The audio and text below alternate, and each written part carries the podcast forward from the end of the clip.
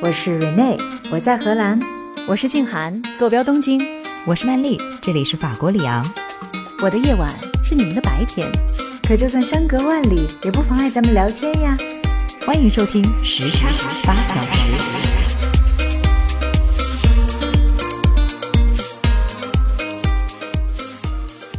大家好，欢迎收听我们新一期的时差八小时。我是住在法国里昂的曼丽，两位小姐妹跟大家一起打个招呼吧。大家好，我是住在荷兰阿姆斯特丹，但是目前暂居希腊的 Rene。大家好，我是住在东京的金涵。我要首先跟大家打一个招呼。如果你在我说话的时候听到背后有呼啸的声音，那不是我在打呼，而是因为 今天希腊海边的海风突然之间大了起来。现在我面对的是怒吼的海浪，所以可能会录到我们的这个节目里面，但是也带给大家一些现场感十足的这种感觉，背景音哈，见谅见谅。哎，说起来啊，咱们今天录音的这个时间是有一点点特别的。今天其实是 Black Friday，哦，真的吗？我都已经忘了这个 这个节日了，久违了，是吗？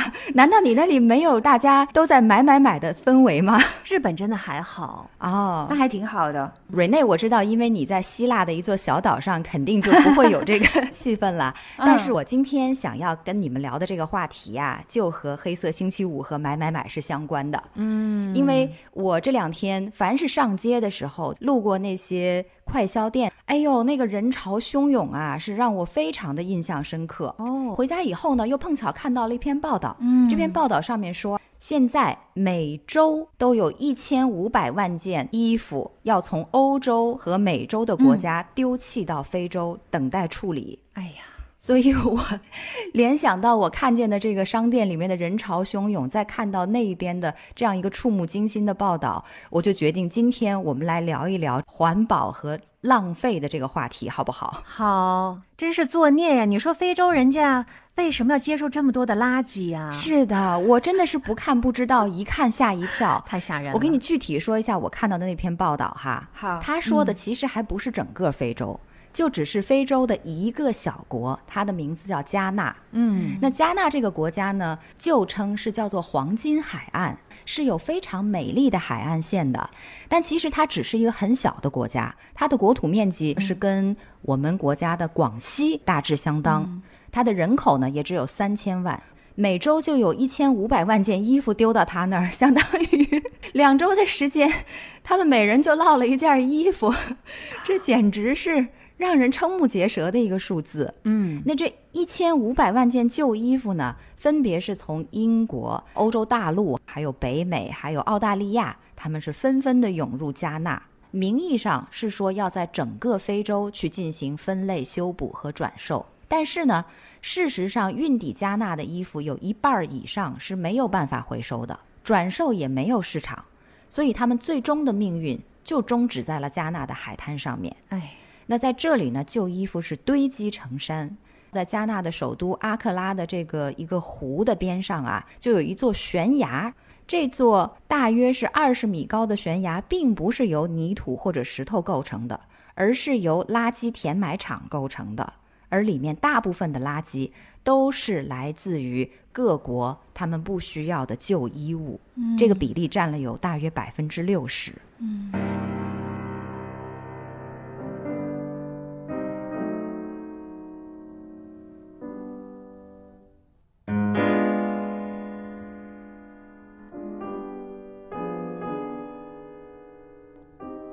哎呀，曼丽，你刚刚说到的这个报道，其实我也看到了一些相应的数字可以回应你。嗯，啊，这个报道呢，就是说在英国，二零一七年的时候，已经有二点三五亿件不需要的衣服被倾倒在英国的垃圾填埋场。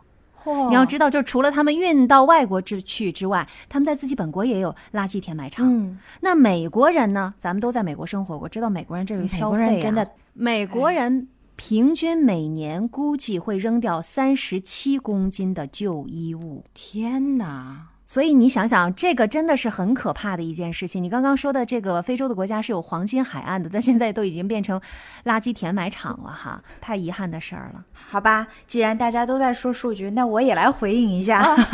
刚才我们讲到了美国、欧洲以及其他的一些发达国家对于衣物的这种抛弃哈，那我这边呢也是查到了一个。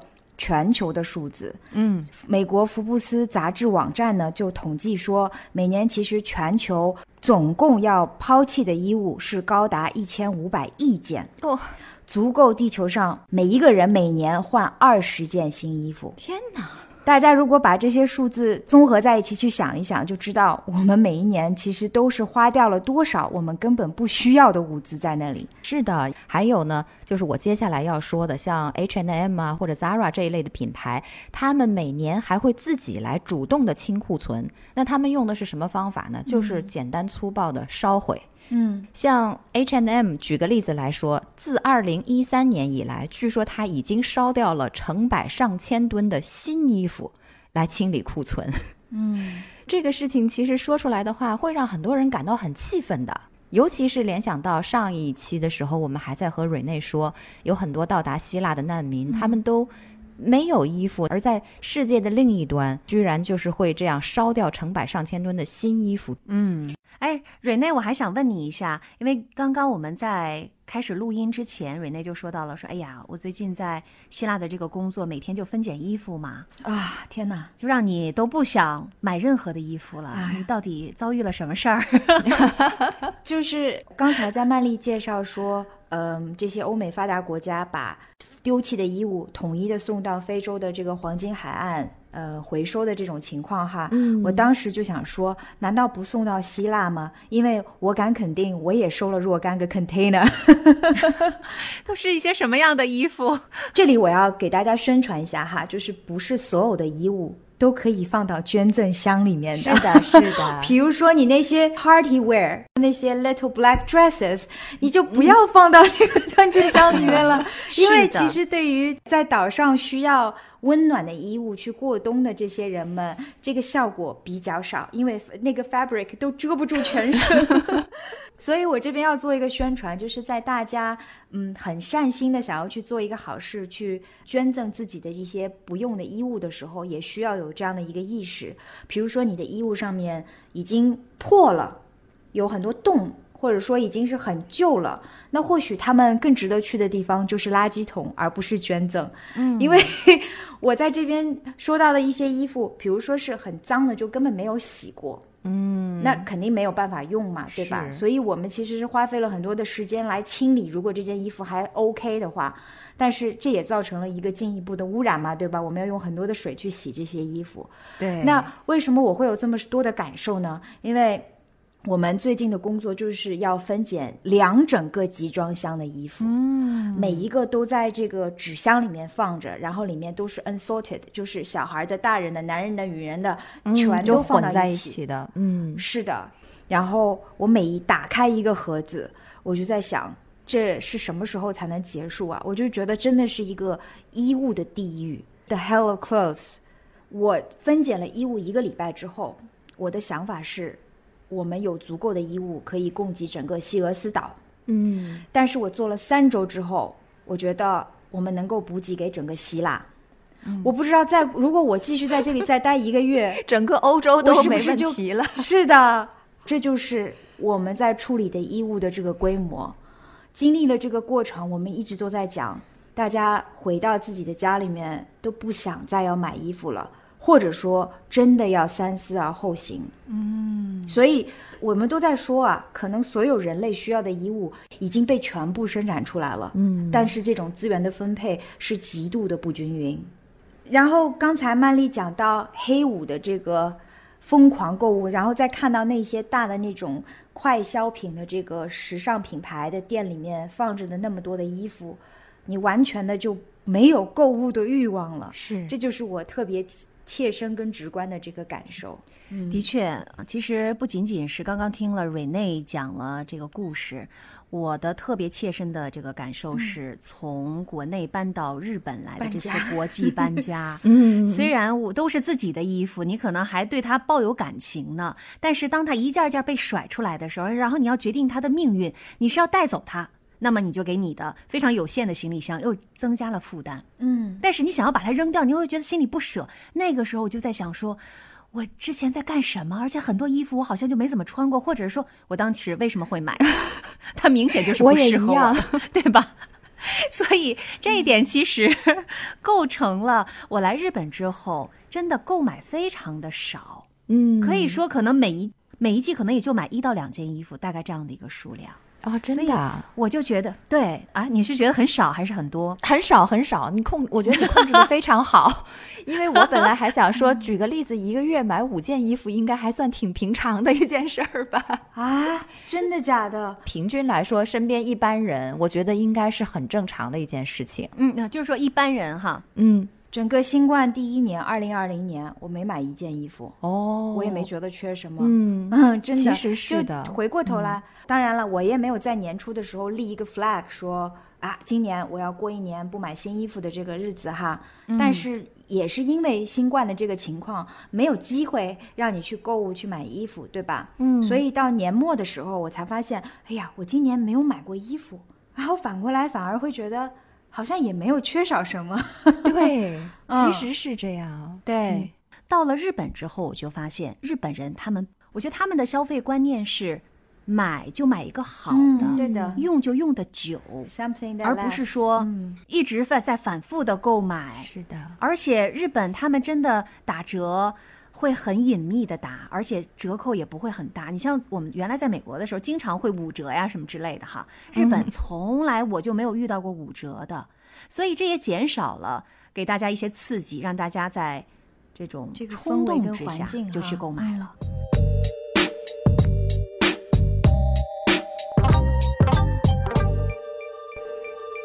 我们刚才不单单是讲到了，就是时装行业的这个 demand 跟 supply 供求两边都会有这种浪费的这种情况哈。嗯，我再加一点，就是我们在想到人类社会污染最严重的产业的时候，你会想到的是什么？比如说像水泥制造啊、纸张制造啊，对，还有能源生产啊等等。但其实与之并驾齐驱的就是时装和纺织业。对，它其实是全球生产行业里面污染最严重的行业之一，它贡献了全球百分之十的碳排放。哇无论是从制造到废旧衣物的这个处理，就刚才你说的这种焚烧，都堪称是地球的上的一个灾难。天哪，因为刚才你说到，就是清理库存什么都是以燃烧的方式，而事实上面处理纺织用品最主要的方式就是燃烧，没有其他的办法。所以你想想看，从整个的制造产业链一直到它最终的末端，就是一件衣服的这个生命的终点，也都是一个高污染的产业，并且呢，这个时装跟纺织行业常常与非法劳工、童工、劳动力剥削，甚至是野生动物的非法买卖等社会问题被放到一起去讲。所以，当你把这一系列的事实都放到你面前去看的时候，你就会发现，原来其实每一个穿衣者也在成为一个污染者。嗯，那刚刚呢，瑞内是说到了说这个燃烧会产生很多的一些温室气体，但实际上今天我在看这个衣服带来的污染的时候，其实并不是说最后一个环节才带来污染。因为它从最早的这个生产环节，很多的穿的衣服都说它很舒服，是棉质的哈。嗯但是棉花这个服装行业最常用的原材料之一，它需要大量的水才能生长。是的，嗯而且一般生长在非常温暖的、干燥、水资源稀缺的环境当中，比如说印度。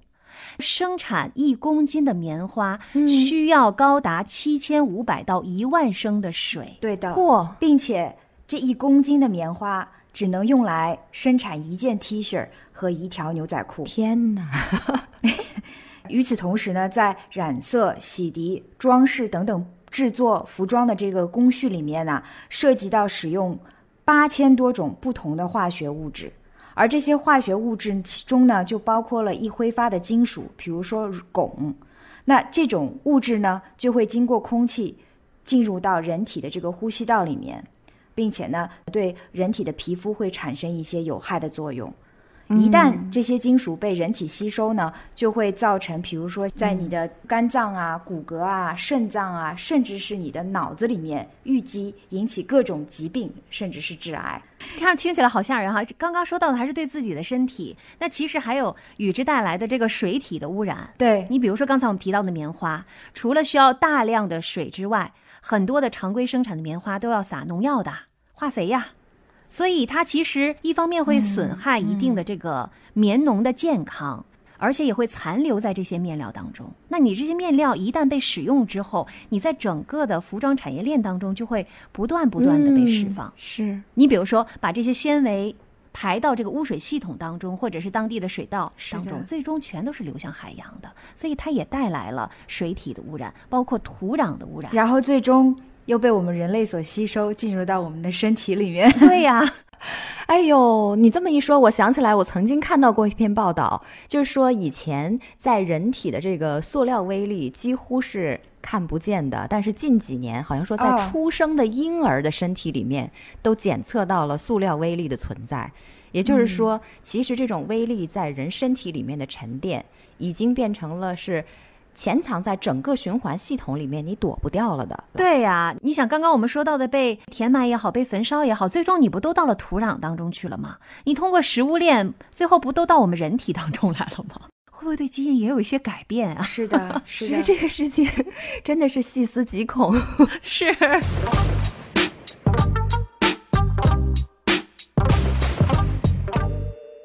刚才两位已经说到了另外一个过度消费导致的更大的一个污染物，就是塑料嘛，对吧？嗯，塑料那些口袋也好，还都是有形的这样一个污染物哈。但是塑料污染更可怕的一个影响就是塑料的微粒，它们的这个微粒啊，跟这个海洋里面的微生物的颗粒的大小很像，所以呢，很多鱼类就吞食进去以后，它们就无法吸收正常的那种足够的营养。对它们的消化系统也会产生直接的影响。吞食这种塑料微粒以及垃圾啊，就会让这些海洋生物面临慢性中毒的这种危险。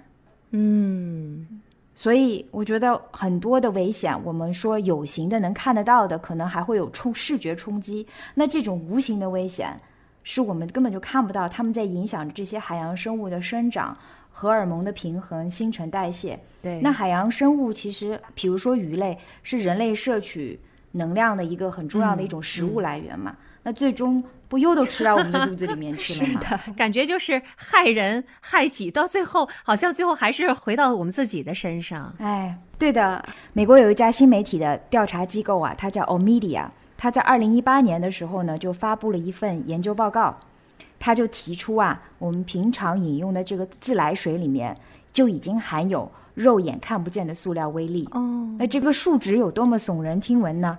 他们是抽样调查了十四个国家的自来水，结果显示，平均百分之八十三的自来水的水样当中都含有塑料微粒。哎呦！百分之八十三，也就是说，绝大多数的样本都有塑料微粒，就说明了我们也很有可能每天都在喝着有塑料微粒的这个水。这不是细思极恐，它就是头好疼啊！我刚刚只是想说一下，不要过度消费，怎么这么可怕？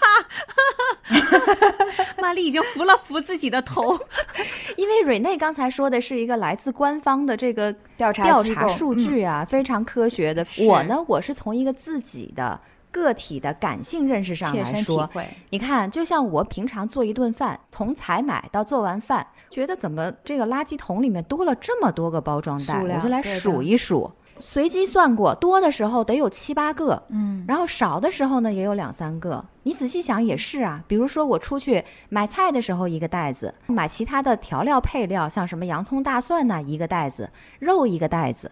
如果你还买了，比如说什么香肠啊、pasta 呀、lasagna 等等，每一种东西它都会有一个包装吧？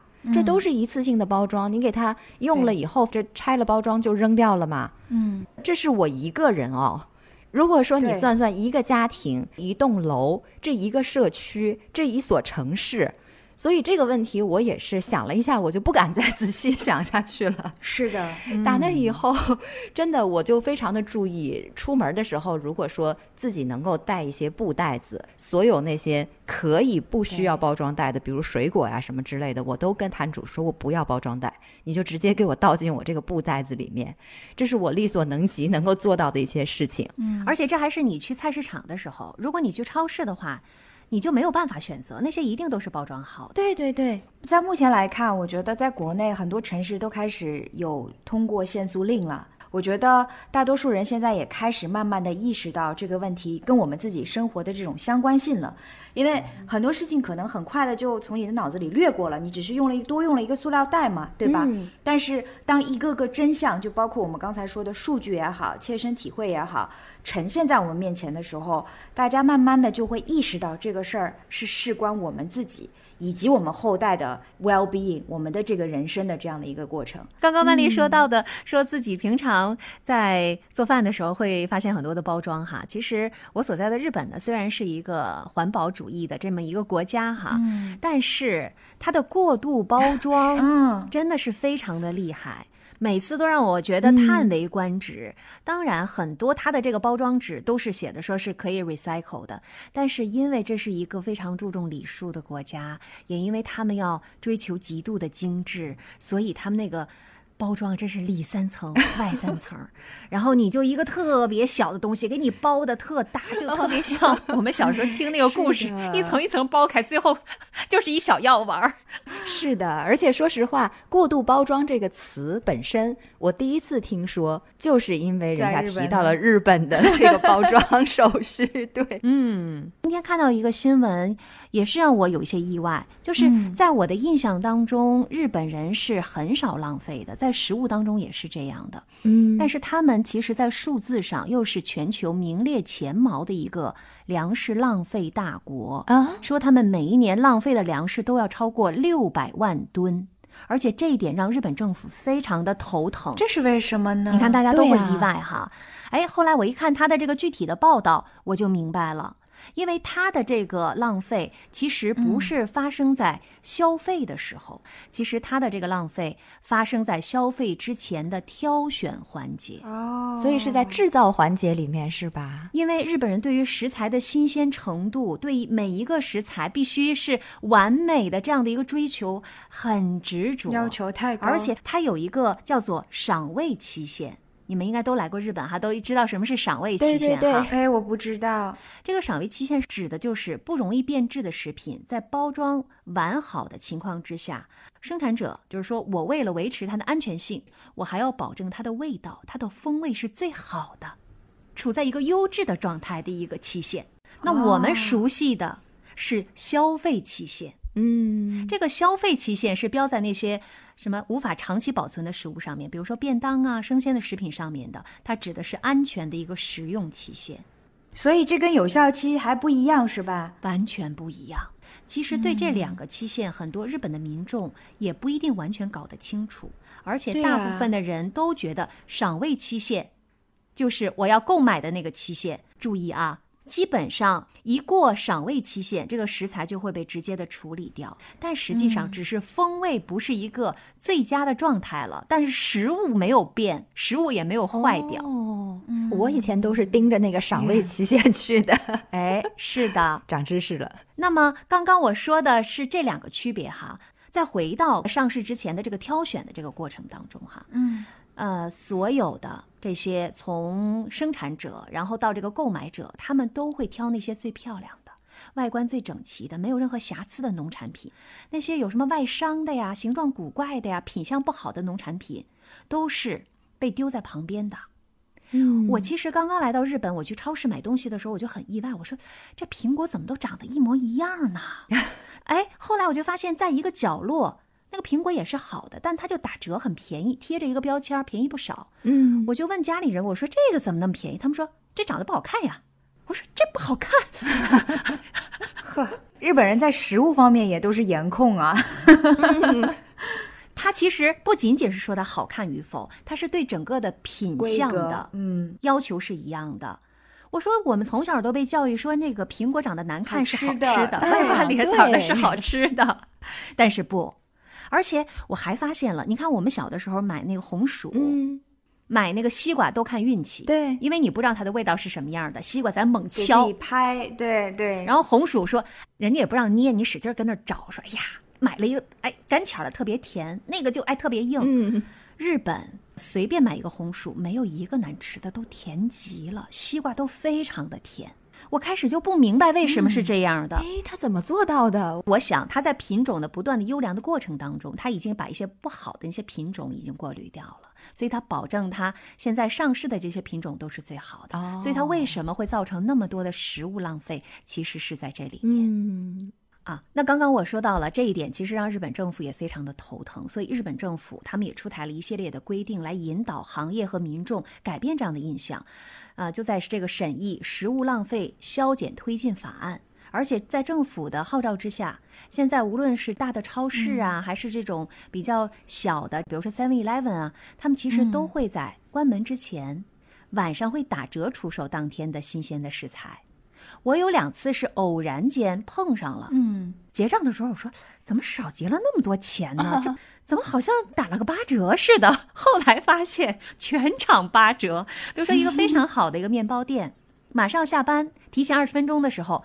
一切都是打八折的，这样其实就可以减少很多一些食物浪费。因为有一些家庭主妇是非常的精打细算的，她可能就会在这个时间段来批量的采购，嗯，也是非常新鲜的食材。你第二天早上把这个面包热一热吃也是很好的，物美价廉的。哎，是的，所以呢，现在日本民间也渐渐就有了不同的声音，而且特别是说，不要随便丢弃那些超过了赏味期限的食品。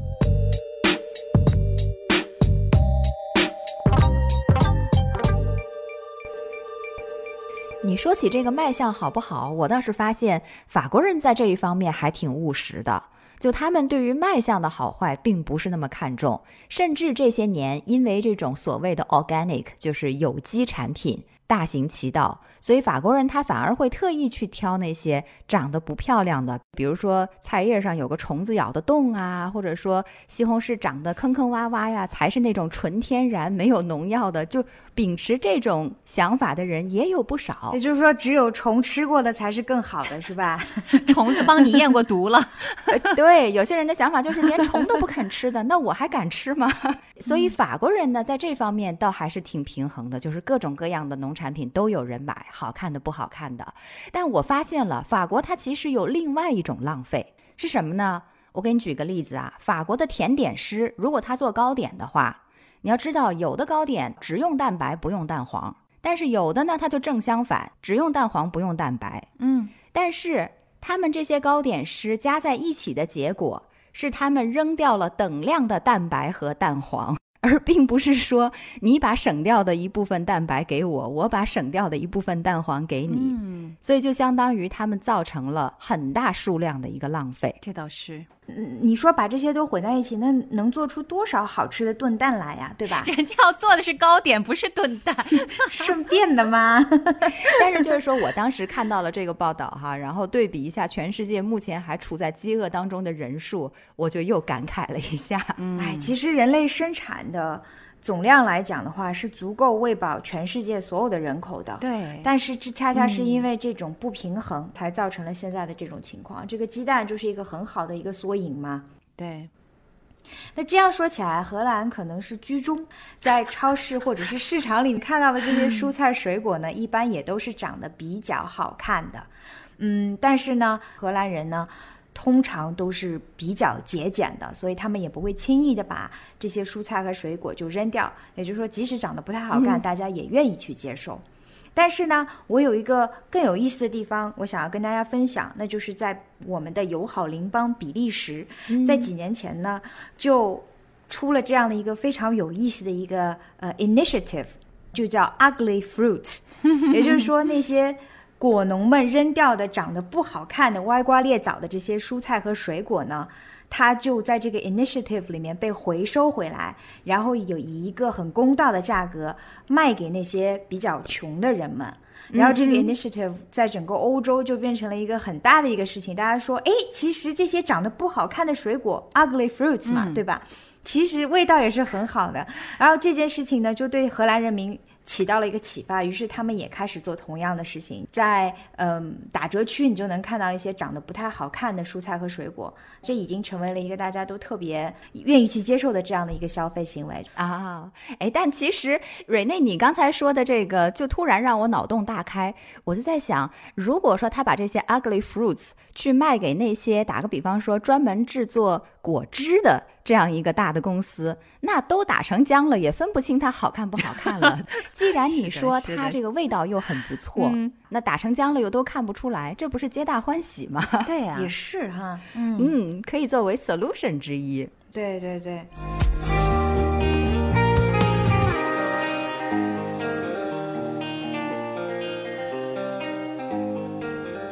刚刚我是提到了说日本人他们在食物上非常的浪费，但是我也说它其实是发生在消费之前的哈，在日常的民众当中，哎呀，其实日本人对于食物，对于任何东西吧，应该说都是物尽其用的。嗯，我今天看到一个例子，这个例子很极端，就说日本人怎么吃核桃。嗯，就在北海道的这个农民，他们就先把那个核桃肉取出来。咱们也一般的刚刚砸，然后吃肉嘛哈，但是那皮儿你肯定就不要了。对啊，他们是会把那层薄薄的那个有点苦的那个褐色的核桃薄衣给晒干了，堆肥吗？然后呢，混着煎炒过的核桃壳泡茶喝。哦，而且它的这个微苦的核桃茶，再配一块琥珀的核桃糖。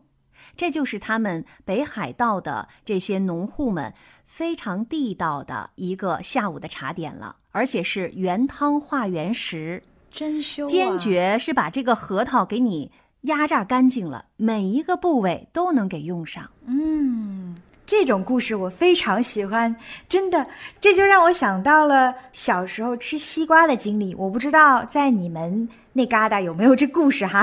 但是在上海吃完了夏天的西瓜，那个皮都是不扔掉的，外婆就会把外面的那一层绿色的皮去掉，就是在绿皮跟红囊之间的那一个白色的部分，嗯，然后外婆就会把它切成丝状，用盐跟胡椒腌一下，做成一个凉拌菜，那就是一个很败火、很祛湿的夏天特有的一道特色菜。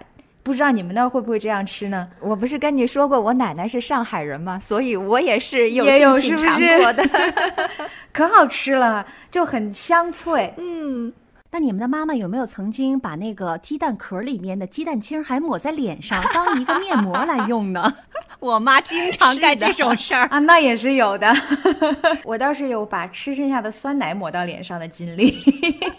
哎呀，你看，我们已经进入到节约方法的大全这一部分了。对的，大家都是节俭高手啊！来来说说看，我们都有什么节俭高招，也跟大家分享一下。关于说到节俭啊，我其实有几个故事。在西方这边呢，有一些特别极端的一些人，就是反消费主义嘛，他们就用一些方式去显示，其实我们的生活是可以。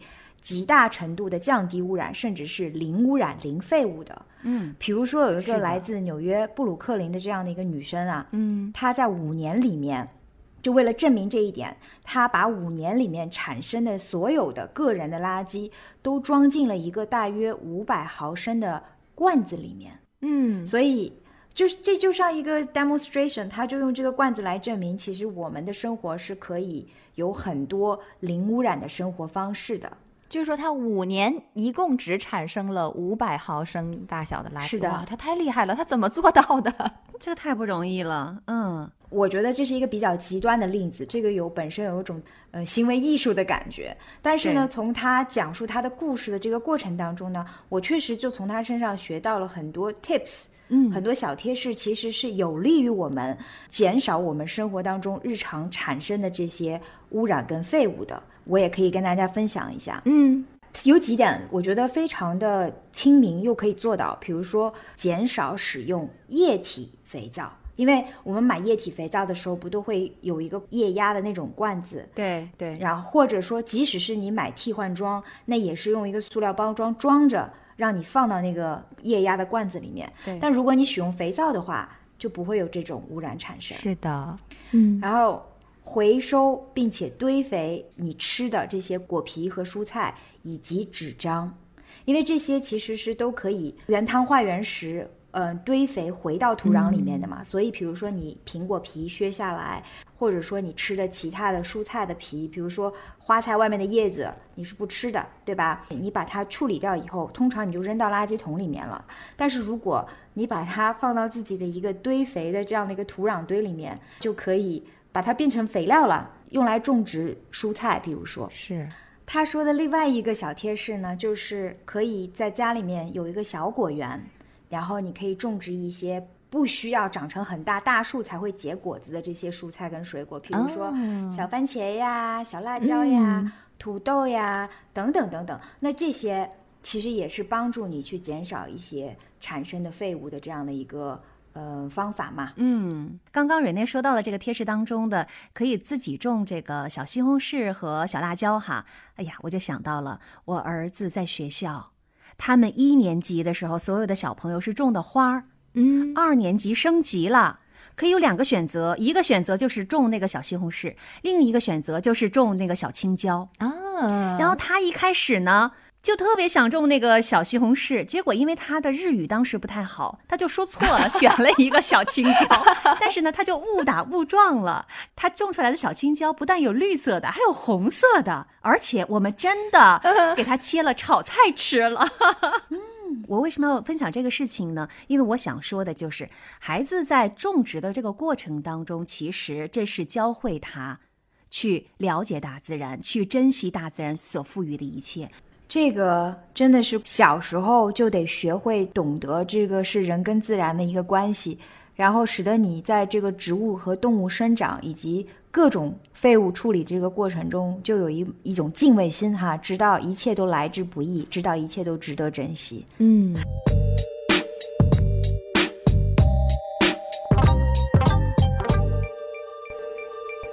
那这个呢，其实就是日本的这个教育了。其实日本的政府他们对于小朋友，特别是中小学的哈，就规定了小朋友在一二年级的时候就是有这个生活科的这个课，嗯，就教给他们如何来种植。然后到三四年级的时候，他们就需要理解像什么饮水呀、电器呀、燃气这些相关的知识。然后在生活当中要了解这些废弃的物资，你要怎么去处理。这特别好，你到初中的时候，因为初中了嘛，他们就有比如说理科呀，还有一些比较高级一些的课了，所以就会在初中的时候开展像公害的防止和环境保护、什么科技发展和环境保护这样的一些专题的知识的学习了。嗯然后在高中的阶段的时候，就会把更多的环保的知识放到理科的综合学科的这个学习当中。是的，是的，就我觉得现在国内也慢慢的开始有这种意识跟行为习惯的培养了哈，因为其实垃圾分类本身是一门课程，对吧？就比如说上海刚刚开始推行垃圾分类的人，很多都搞不清楚，还会有这种 垃圾警察。啊你是什么垃圾？对，就是这个是湿的还是干的，然后什么蟹壳是干垃圾还是湿垃圾？就对我听到我们家里人在做这些呃讨论的时候，我会觉得很可爱，就是觉得啊，我们都开始有意识，这个其实就是一个 awareness。对吧？但确实，在西方社会，或者是刚才金涵提到的日本，这个本身就是他们成长的一个过程，因为大家都已经习惯了纸张要回收，呃，塑料要回收，还有更极端的例子，比如说，我知道在瑞士那边，玻璃的回收还分颜色和种类，哦，也就是说，它有若干个回收玻璃的框嘛，然后这个玻璃如果是绿色的、深棕色的。或者是白色的，都需要被投放到不同的这个框里面，因为其实玻璃的颜色是由不同的化学物质造成的，它们因为这个化学物质的不同，还需要被放到不同的回收箱里面。并且像在瑞士这种地方，它每一天都会有不同的垃圾回收的这个日程表。比如说，我今天周一是回收呃 textile，就是呃纺织物，嗯，然后周二是纸张，周三是呃塑料，周四是玻璃等等等等。那你每天呢就要用不同颜色的塑料袋装上不同的纺织物。不同的回收物品，然后放到指定的地点。如果说你做错了，他们还会有一些 forensics 的警察，就是刑侦的警察，会找到你这个谁做错了，罚款还很高。所以你看，它整个系列它就是一个 education 的一部分，对吧？你必须知道这个、这个规律，而且在这些城市里面，连装垃圾的垃圾袋都是收费的。其实这是他们城市税的一部分，也就是说，你只能到指定的地点去买这种垃圾袋方式。所以你看，它整个系统的设计。其实是我我认为是非常科学的，呃，也会有一个知识的成分在里面。嗯，这个其实也解释了我来日本之后的一个一些观察和疑问。我总觉得说，那一方面你这个是政府的要求，但实际上在回收的这过程当中，给民众的生活造成很大的一些负担的。嗯，它其实没有让民众的生活更方便嘛，反而增加了他们很多的一些麻烦。你比如说垃圾分类分的那么细，而且你要扔一些大件儿的这些垃圾的时候，你反而要付费。像咱们在国内，比如说你要是扔个大件垃圾，人家回收，你可能还能挣点钱。这边这个件儿越大，你花的钱越多。但是我就想，为什么他们能做到呢？那后来我发现了，其实从小的这个教育当中，然后以及从平时的这些宣传当中，这个民众的这个教育真的是深入人心呐，从小培养。说实话哈，如果是完全的一个外国人，刚刚到日本的这样的一个系统里来的话，会对哪一天收什么垃圾，你的这个垃圾应该如何上交，要呈现一个什么样子，其实你会是一头雾水的。你比如说，就一个饮料瓶，在日本处理的时候，你需要分以下几个步骤：第一，你要把它喝光或者倒光；第二，你要简单水洗；第三，你要去掉瓶盖、撕掉标签；第四，要踩扁；第五，还要放到一个它指定的一个地方去。而且刚刚瑞内说到了，这个都是每一天都是收不同的垃圾的。我一开始来的时候，我是很不习惯的，因为我很习惯的一点就是。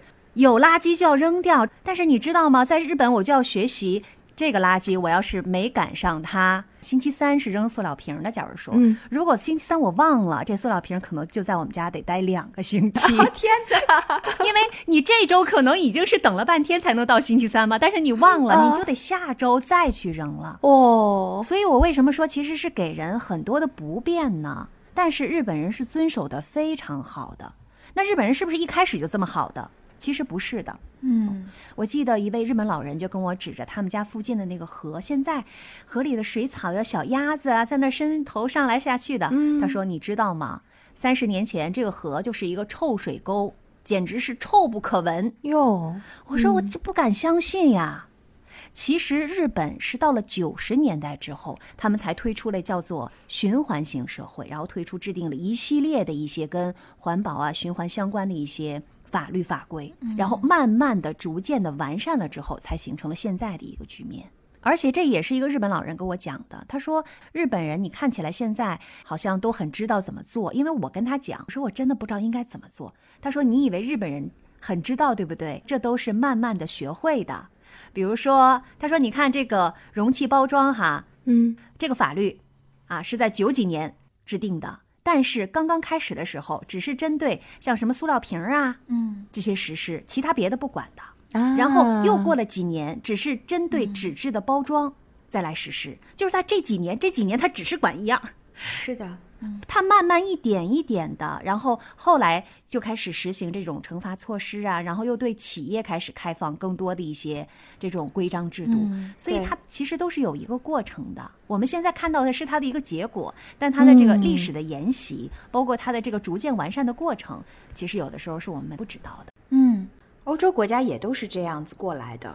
就是出现了一些问题，然后想出一些新的应对措施，然后人们慢慢慢慢的去调整跟学习该怎么样做得更好。嗯，我也不相信像瑞士啊、荷兰这种国家，他们的这种回收的方式是从一开始就是这样制定下来并沿用至今的。嗯，哎呀，我刚才听了你们两个人说到这个日本还有北欧这些国家，他们在环保方面、在分类方面做得特别的好哈，我就挺感慨的。其实法国这个国家呢。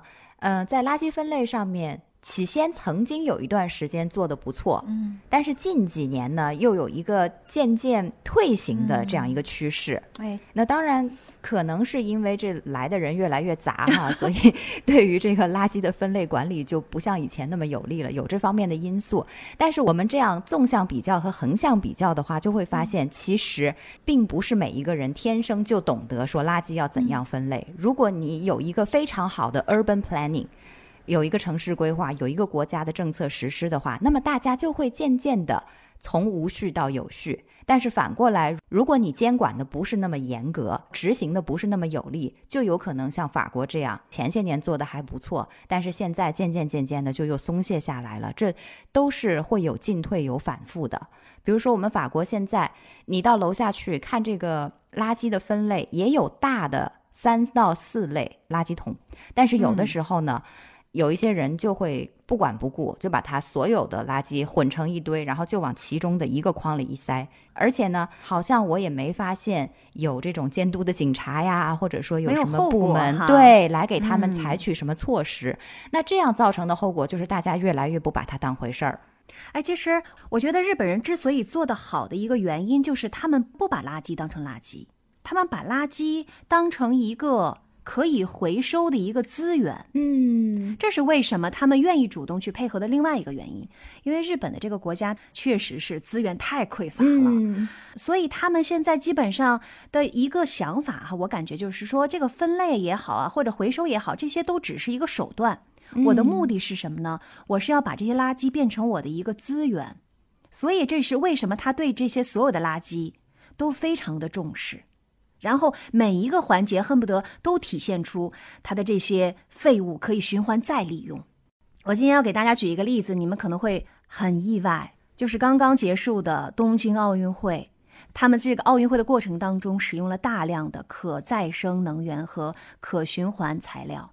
那个床你们都知道吧？就是被海外很多的一些运动员都笑话说，你们这个床 就是纸板做的啊。这个床其实就是完全可以回收的。嗯，但是除了这个床之外，你比如说它的这个火炬，嗯，它的这个铝材料就是由日本三幺幺大地震临时住房的那个建材回收来做的，它是有一个象征意义在里面。哦。包括讲台前面的这个奥运五环标志，也是利用回收的铝废料做成的。还有它那个颁奖台，这个颁奖台就更神了。这个虽然是一个名师设计的，但是呢，它的这个材料是用生活当中那个洗涤剂的瓶儿，然后还有一些其他的那些塑料垃圾，把这些塑料垃圾打成颗粒状，染成蓝色，再通过什么三 D 打印机啊，嗯，最后就变成一个固定的模块，最后手工打磨掉毛边儿，然后就完成了一个。完整的颁奖台了，嗯，所以他们说东京奥运有可能是最环保、最绿色的，但是有可能是最便宜、最 cheap 的一届奥运会。对呀，听上去整个就是一个废物再利用的一 一场奥运盛世。哎，是的，我就会觉得这是最具有创意的这样的一个奥运会啊，就是但感觉发挥了所有的想象力。对，嗯。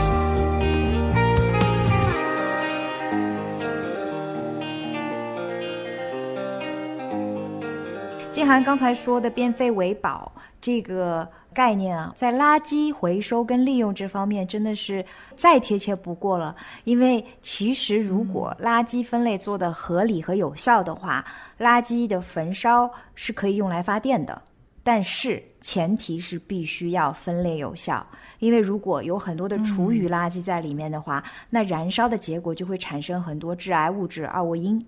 所以呢，这就是为什么在中国很长的一段时间都在做关于垃圾发电的这样的一个可行性研究，但是做不到，因为中国长久以来都不做厨余垃圾的这样的一个分类。如果你这个厨余垃圾因为水分很高，燃烧不充分的话呢，就会产生有害物质。那在北欧等等国家，垃圾焚烧发电的这个技术就非常的发达。原因呢，就是因为他们有非常好的原料，在这里就是它的垃圾分类做的很有效，所以焚烧它的效率很高的情况下，那就会作为一个很好的嗯能源的替代品。所以变废为宝真的是非常重要，也就是也是人类将来要面对的，就是怎么样来提高自己在这个世界上生活的这种有效性，并且减少污染的一个非常重要的命题。嗯那另外一个我想补充的呢，就是我们在有一些国家跟城市，虽然在消费者的这一个端口不做垃圾的分类，并不代表，嗯、在回收的这一块也不做。就是有很多的城市跟国家会发生刚才曼丽说的这种情况，就是垃圾回收在消费者这一端不有效，嗯对吧？就是本来应该收纸张或者是塑料的，最后就全都拢共都压到一起了。对但最后有一些城市就会发现，其实更有效的方式是在垃圾被收回来之后，在分拣这个环节来对他们进行统一的。这样的一个回收，那它也有很多自动化的这种技术哈。那比如说阿姆斯特丹，我最近就收到了一封信，他们就告诉我说，从明年开始，你的塑料瓶就不需要在你扔垃圾的时候去回收了，因为他们就是发现，其实更有效的方式是当他把所有的垃圾回收回来之后再进行分拣。所以我们看到，就是有很多的方法可以去做这件事情。嗯，至少荷兰这边哈，就是他们的这个垃圾的车过来以后，它的这个收集垃圾每天是不同的。那它更震撼，它还不是一个垃圾车把你的垃圾桶举上去这样翻起来，我们的那个。街上的垃圾桶是埋在地下的，所以每一次垃圾车来的时候，哦它就从上面，它上面有个钩子嘛，然后它就这样举起来一个 hook，、哦然后从地下有大概有两米长的这样的一个大铁框就举起来，特别的震撼。然后一车的垃圾，然后放到上面，砰掉下去，就是 这个样子。所以，但是我就因为很震撼，所以我看了很多次，所以我知道他每一天。比如说今天是收主要的垃圾的，就 general 的那个垃圾，它是一天。然后如果是塑料跟纸张，它会有不同的车过来收，是这样子的。哦嗯，但我确实知道，在后端，就刚才静涵说的这种，他们也要进行进一步的分拣。我想应该是这样的。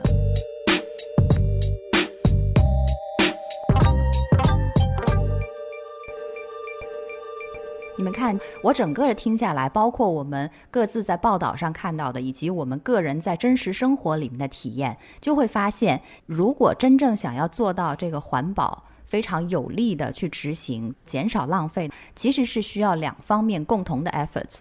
一方面是我们作为个人，如果说能有这种主动的、自发的，就像瑞内这种特别愿意压抑自己的消费需求，而且也愿意承担所有的这些 Inconvenience 这些不便，而去主动的。为我们的子孙后代着想，为大家共同的这个大环境着想，这方面是很好的。但同时，另一方面，作为系统而言，是国家也好，是公司也好，是组织也好，他们也要有非常好的城市规划。另一方面呢，这种行政命令乃至是硬性的措施，也还是要颁布的。这个是更比如说，我就看到了，在这个二零一九年的时候，法国就已经在这方面做出了他的一些行动。法国总统马克龙在当年的七国集团会议上，首次发布了一条叫做“时尚公约 ”（Fashion Pact） 这样的一个公约。那它呢，集合了法国的很多著名的时尚巨头，有三十二家公司，一百五十多个品牌，其中有包括像 Gucci 啊、Chanel 还有 Nike 等等。那协议里面就包含了一系列的共同目标，包括到二零五零年实现温室气体的零排放啊，保护物种和恢复自然生态系统啊，减少使用一次性塑料啊，等等等等。那我觉得以国家和组织牵头来做这样的行动，也是非常有用的一种形式。所以，其实我们应该是双管齐下的。嗯，其实法国人在反消费主义的这个意识形态上面，一直是走在很前面的。嗯就是你刚才提到是二零一九年的这个公公约嘛，对吧？二零一八年的时候，就有一百八十多家法国公司以及非政府组织就联名参加了这个名为“绿色星期五”的动议，绿舞而不是黑舞。啊，它就旨在提高民众对于过度消费造成的环境问题的这样的一个意识，并倡议共建可持续发展的这个社会方案。嗯，他们这个动议的主要行动呢，就是在黑五的时候宣誓不会参加打折季的活动，并将他们当月百分之十五的收入，嗯投资于寻求更可持续的这样的一个生活方式。啊，这个太有意思了。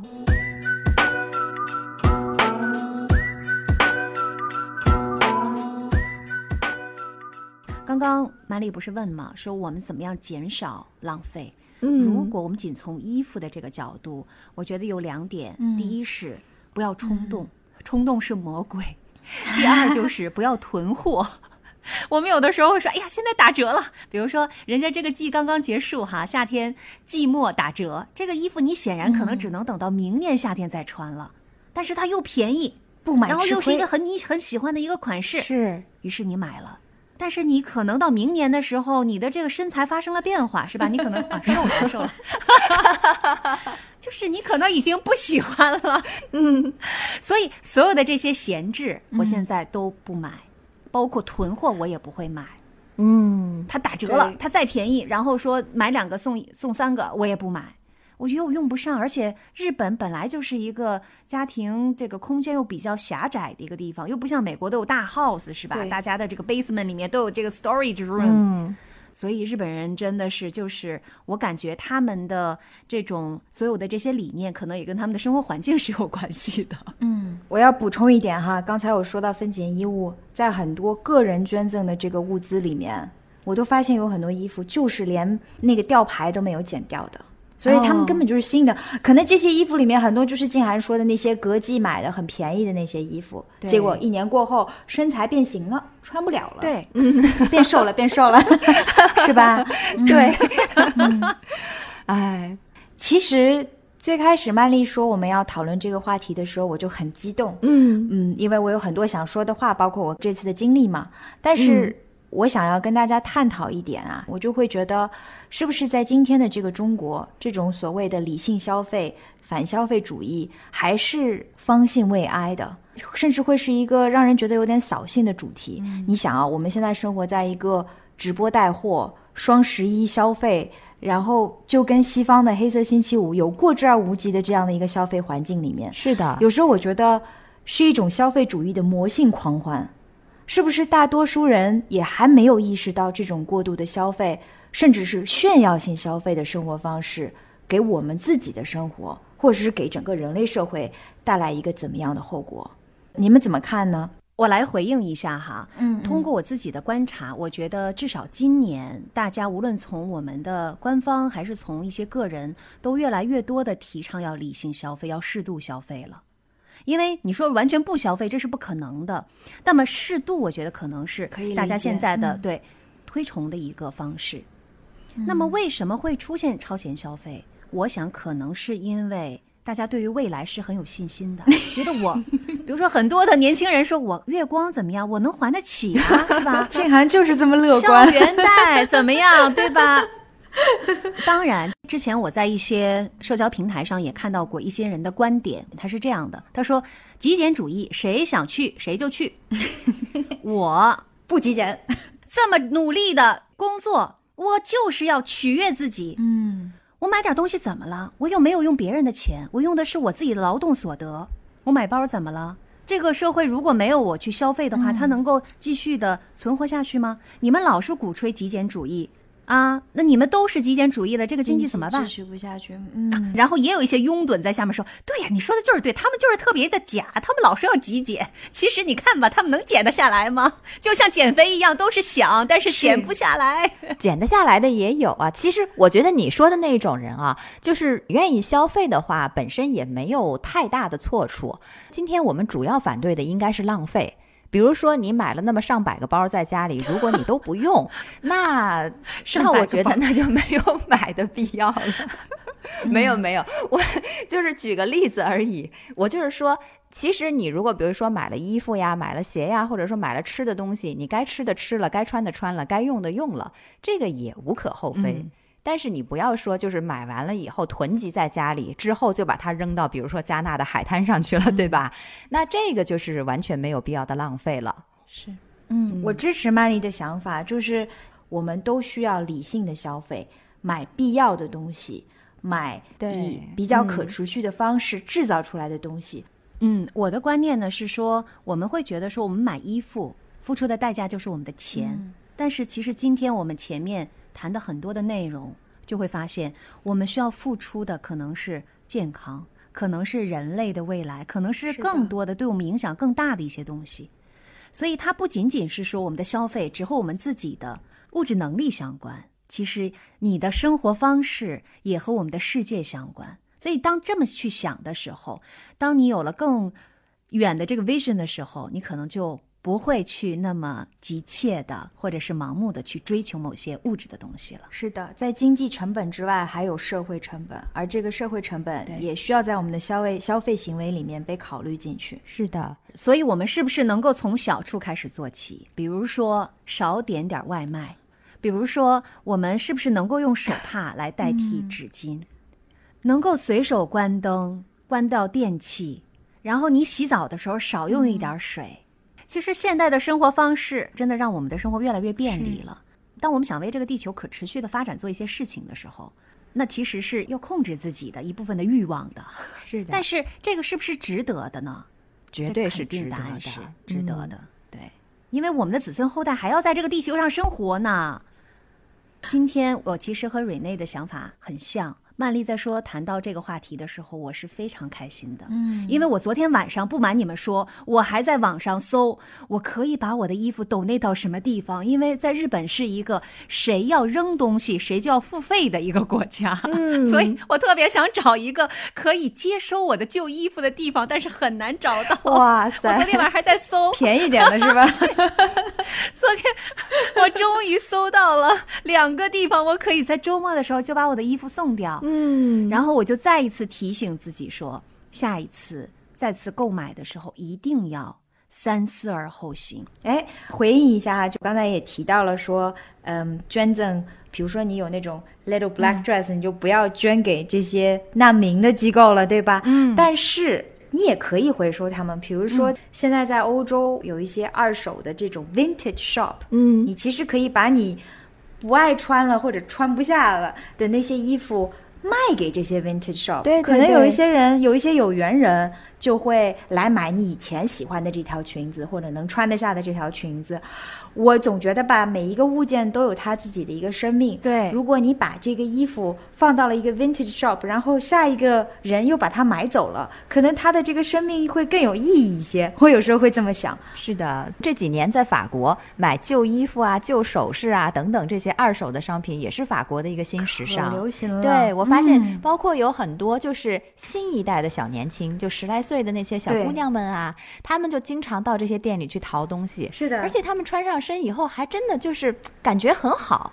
就穿出来也很时尚，就样样都不输给那些新做出来的衣服，所以我觉得这个确实穿什么都好看呀。这倒是，没有，其实曼丽点到了一个我觉得很有意思的一个现象，我也发现了，嗯在九零后的人群里面，他们对于这种反消费主义的意识，可能是比任何一代人都做得更好的。嗯，他们甚至有一种新的一个主义，叫做不消费主义。我不知道你们有没有听过，叫 Freegan。人家说的九零后是不是还老了一些？是不是还要更年轻一些？零零后了，因为九零后也三十岁了啊。也是哈，也是，所以可能我应该说，自从九零后以后开始的那几代人，对于这个 风潮都会更加的支持一些。嗯，这个不消费主义呢，就是提倡回归人性的这种基本消费需求和极简的这种生活方式。他们呢是在零八年的世界金融风暴之后开始做这件事情的。可能大家都意识到了，我们并没有这种无限的资源跟无限的经济环境能够 afford 我们这种生活方式。